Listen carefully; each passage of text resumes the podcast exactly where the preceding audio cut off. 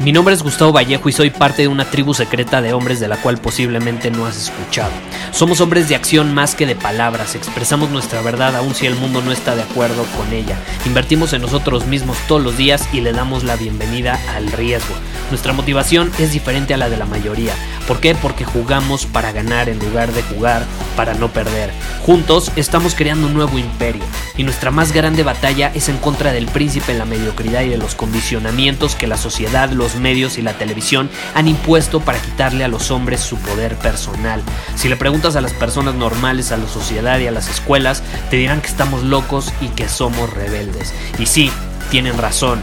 Estamos locos, somos rebeldes, pensamos diferente y por eso el futuro nos pertenece. Somos hombres superiores y estos son nuestros secretos.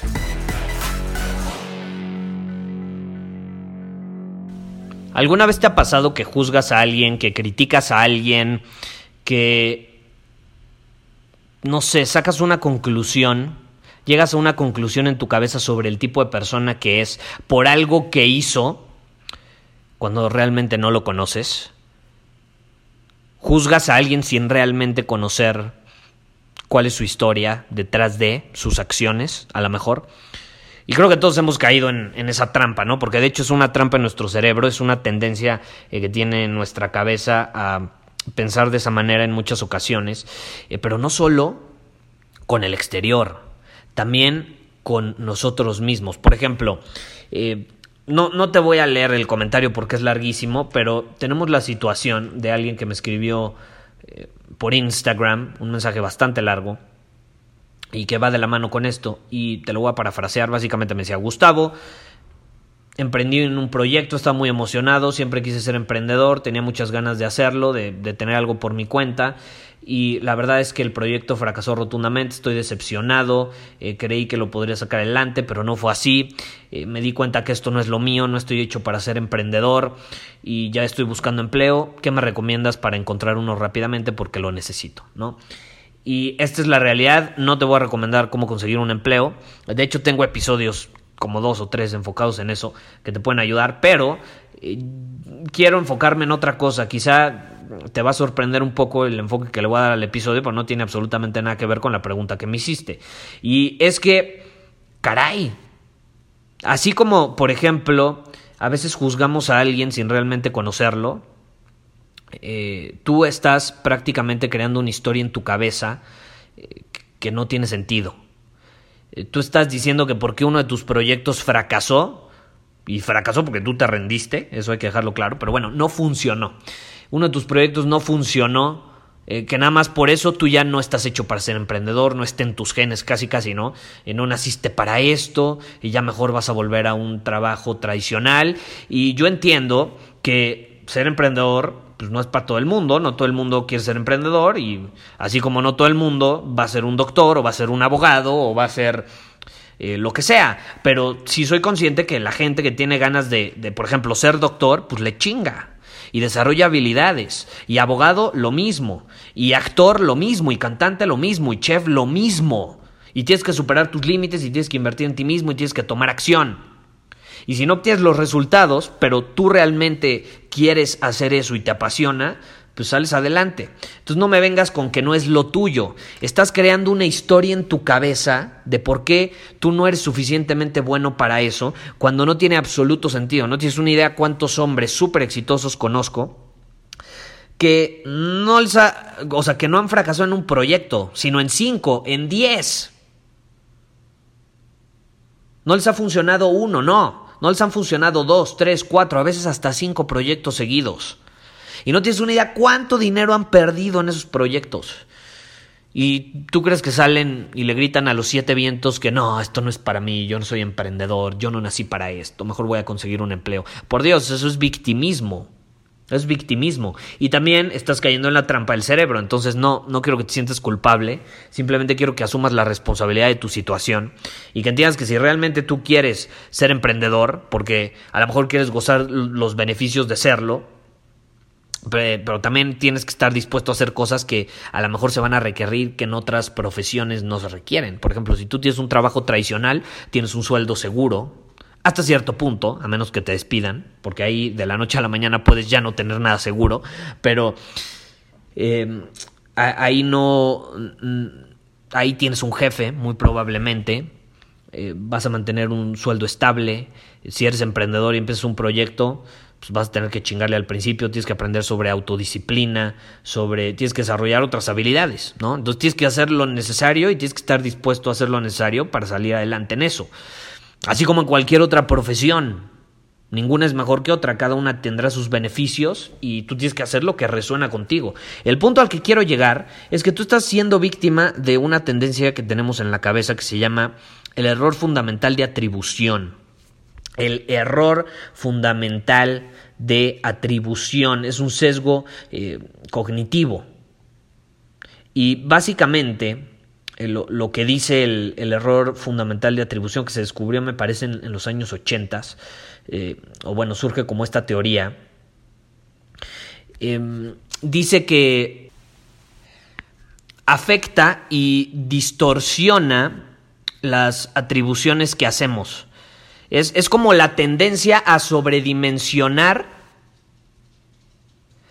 las cosas cuando explicamos eh, o interpretamos un comportamiento. Generalmente lo que dice esta tendencia es cuando observamos un comportamiento en otras personas, valorando la importancia de las circunstancias o del contexto. Eh, ahora, este error también puede, o esta tendencia también puede caer en comportamientos propios. ¿Sí me explico? Eh, sin realmente entender el contexto de las cosas. ¿A qué voy? Te voy a poner un ejemplo. Y de hecho, bueno, primero, en, en, esta tendencia, de hecho, un ejemplo que se pone muy comúnmente y te vas a identificar probablemente con él, es esta situación de que vas manejando, vas en tu coche, vas manejando, muy feliz, escuchando música, cantando tu canción favorita, lo que sea, y de pronto se te mete un brother que viene en su coche y se te mete así, en tu carril, ¿no? Así pegado, se te mete. Y obviamente le mientas la madre, pinche idiota, le deberían de quitar la licencia, no sabe manejar, es un irresponsable, no tiene educación, etcétera, ¿no? Y empiezas a contarte esta historia sobre el tipo de persona que es él o ella, cuando realmente, seamos honestos, no tienes ni la menor idea de quién es, a lo mejor ni siquiera le viste la cara, no tienes la menor idea quién es, cuántos años tiene, cuál es su background, cuál es el contexto, a lo mejor tiene prisa, tú no sabes, qué tal que se está muriendo su perro en el veterinario, qué tal que está a punto de ser papá. Entonces quiere llegar al hospital. No sabes cuál es el contexto, no sabes, no tienes idea. Entonces eh, tendemos a hacer ese tipo de críticas y a juzgar de esa manera sin realmente entender eh, el, detrás de. Y, esto es, es, muy común. para, para que te des una idea, el crear historias o hacer suposiciones sobre alguien, sobre otras personas, vende y vende muy bien. Si no, voltea a ver a las revistas de chismes, voltea a ver a las revistas o, a los programas de, de, chismes, donde básicamente eh, hacen suposiciones sobre las personas, sobre la vida de las personas. Llega un paparazzi y le toma foto a alguien y empiezan a hacer suposiciones sobre esa foto, sobre lo que esa foto significa, sobre lo que esa persona está haciendo, cuando realmente no tienen ni la menor idea. Es la realidad. Em, y vende, vende muy bien, porque digo, es, es, una tendencia al cerebro, ¿no? Pero eso también sucede con nosotros. O sea, tú estás cayendo en ese error de creer que tú, o sea, te estás contando esta historia en tu cabeza de que tú no eres emprendedor o no naciste para hacerlo, nada más porque un proyecto fracasó. No manches. O sea, te digo, no sabes cuántos, cuántas personas yo conozco que han fracasado muchas veces en algún proyecto y no andan diciendo que no nacieron para hacer eso, simplemente aprenden, hacen un análisis después de la acción. Eh, si no sabes lo que es hacer un análisis después de la acción, es un proceso que de hecho usan en el ejército para mejorar, para corregir, eh, para estar alineados con, con nuestro camino.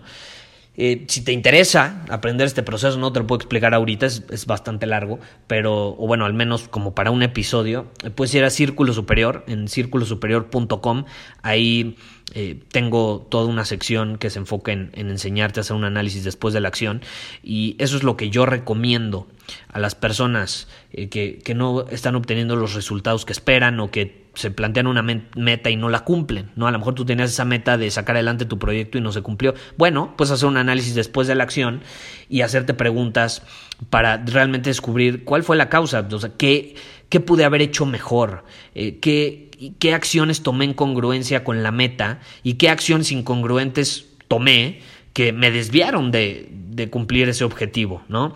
Eh, ¿qué, circunstancias se presentaron? ¿Cuál fue el contexto? Eh, ¿Cómo respondieron los clientes? ¿Hice un estudio de mercado? ¿No hice un estudio de mercado? Yo qué voy a saber, ¿no? El punto es que tú sabes qué tipo de preguntas te puedes hacer haciendo ciertos ejercicios y obteniendo las respuestas vas a tener claridad. Obtener feedback es fundamental para mejorar, para crecer, etc. Pero si tú nada más caes en la posición de víctima de, ay, lo mío ya no es emprender, pues nunca vas a mejorar, nunca vas a crecer y nunca vas a poder cumplir tus objetivos, porque a la primera te vas a echar para atrás. Y todo porque te estás creando una historia absurda en la cabeza, estás imaginando que tú eres alguien que no es emprendedor cuando la realidad es que por un proyecto no puedes decir eso.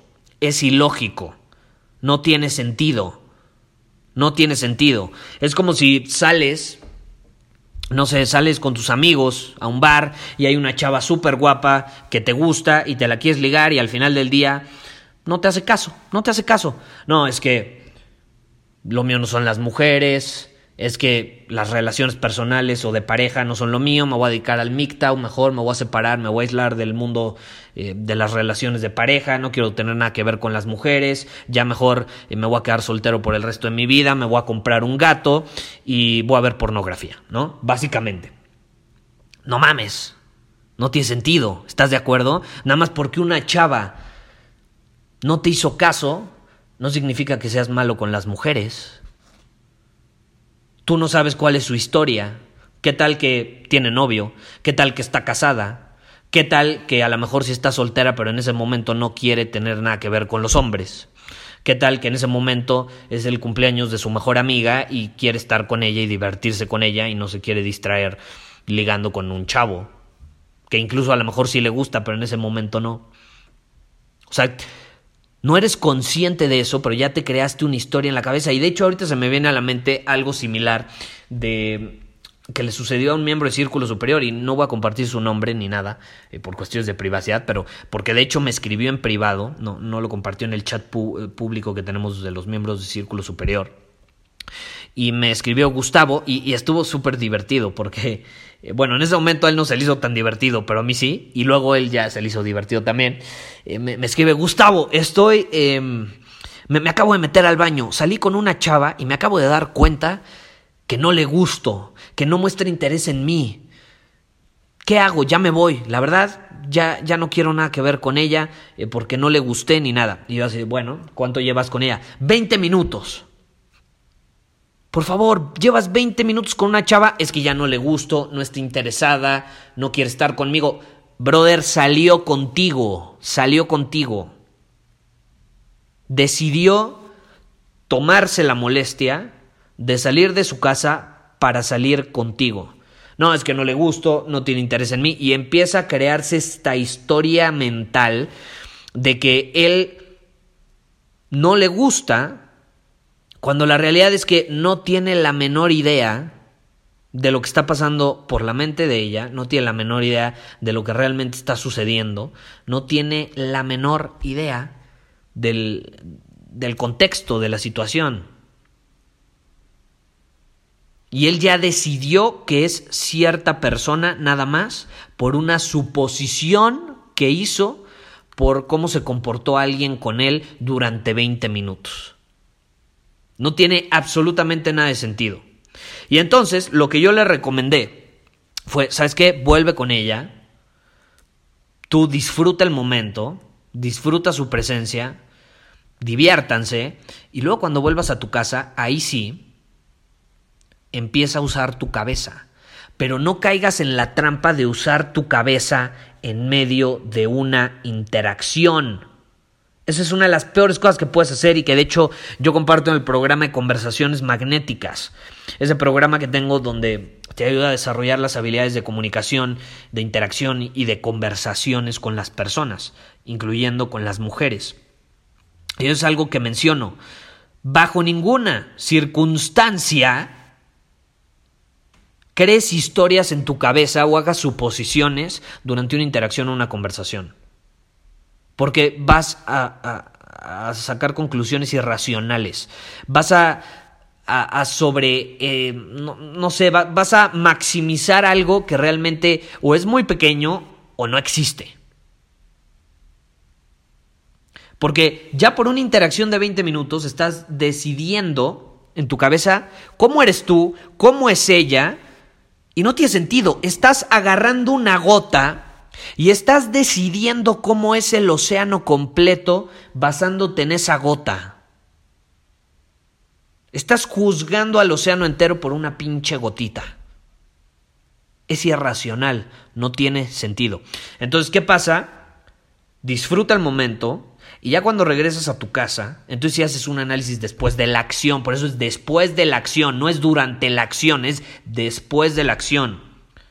Y ahí sí te preguntas, ok, ella respondió como me hubiera gustado que respondiera, se, se, mostró responsiva, eh, le atraje, no le atraje, funcionó, no funcionó, hubo tensión sexual, hubo buena comunicación, nos divertimos, no nos divertimos, hubo silencios incómodos, ¿qué sucedió? Y entonces te puedes hacer un análisis después de la acción sin juzgarte y te preguntas qué puedo aprender para mi siguiente interacción con ella. Y si de plano la cajeteas y ya nunca la vuelves a ver, ok, ¿qué puedo aprender de esta experiencia para que en la siguiente ocasión que salga con otra chava no vuelva a cajetearla de esta manera?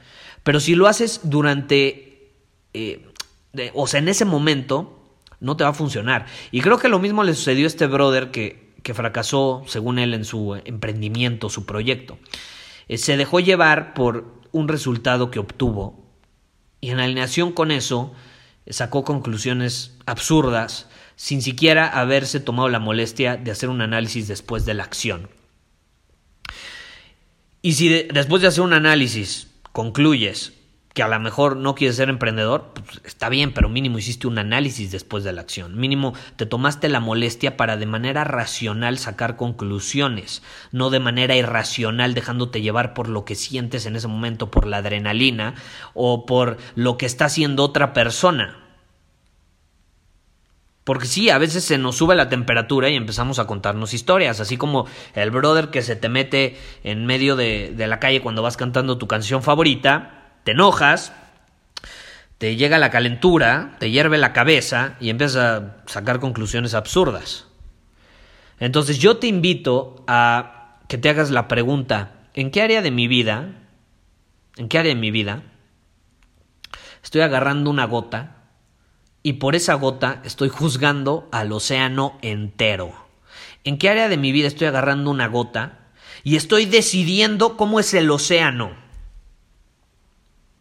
Sin siquiera tomarme la molestia de ser objetivo y hacer un análisis después de la acción. Y compártemelo, compártemelo cómo te funcionó este proceso. Si te interesa aprenderlo, te repito, ve a círculosuperior.com. Ahí en nuestra tribu, en el área de miembros, vas a poder encontrar una sección específica que te va a ayudar en esta área. Pero bueno, eso es todo por hoy. Nos vemos. Muchísimas gracias por haber escuchado este episodio del podcast. Y si fue de tu agrado, entonces te va a encantar mi newsletter VIP llamado Domina tu Camino. Te invito a unirte porque ahí de manera gratuita te envío directamente a tu email una dosis de desafíos diarios para inspirarte a actuar. Además, ahí comparto también información que no puedo compartir abiertamente en ningún otro lugar. Y por si fuera poco, como suscriptor del newsletter vas a tener acceso anticipado a programas masterclass y eventos exclusivos que hacemos detrás de cámaras. Simplemente ve a mi Instagram, si no me sigues búscame como Gustavo Vallejo, envíame un mensaje privado con la palabra secreto, repito la palabra secreto, y de ahí me encargo para que quedes registrado completamente gratis.